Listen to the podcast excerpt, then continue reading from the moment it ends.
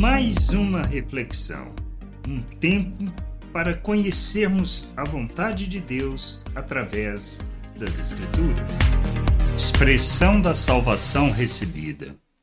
Primeiro podemos observar que Jesus não faz distinção entre pessoas, muito menos sua origem.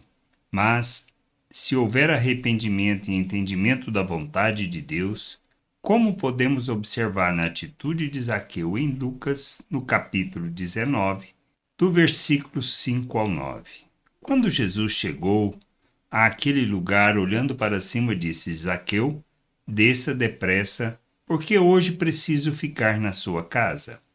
Zaqueu desceu depressa e o recebeu com alegria. Todos os que viram isso murmuravam, dizendo que Jesus tinha se hospedado com um homem pecador. Zaqueu, por sua vez, se levantou e disse ao Senhor: Senhor, vou dar a metade dos meus bens aos pobres, e se roubei alguma coisa de alguém, vou restituir quatro vezes mais. Então Jesus lhe disse: Hoje houve salvação nesta casa, pois também este é filho de Abraão. Na sua atitude, Zaqueu revelou o verdadeiro arrependimento pois não se trata de sentimento, mas de mudança de vida, de compreensão sobre o que é o reino de Deus e qual é a vontade do Pai. Somos chamados para vivermos a eternidade, para revelarmos o Pai, demonstrarmos arrependimento, praticando obras de justiça.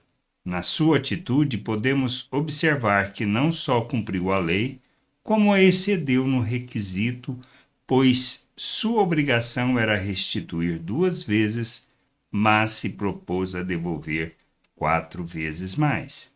Temos que entender que a salvação recebida pela graça de Deus mediante a obra de Cristo que morreu para o nosso perdão e ressuscitou para a nossa justificação, devemos expressar essa salvação recebida em obras de justiça que manifestam as virtudes de Deus e revelam o nosso arrependimento.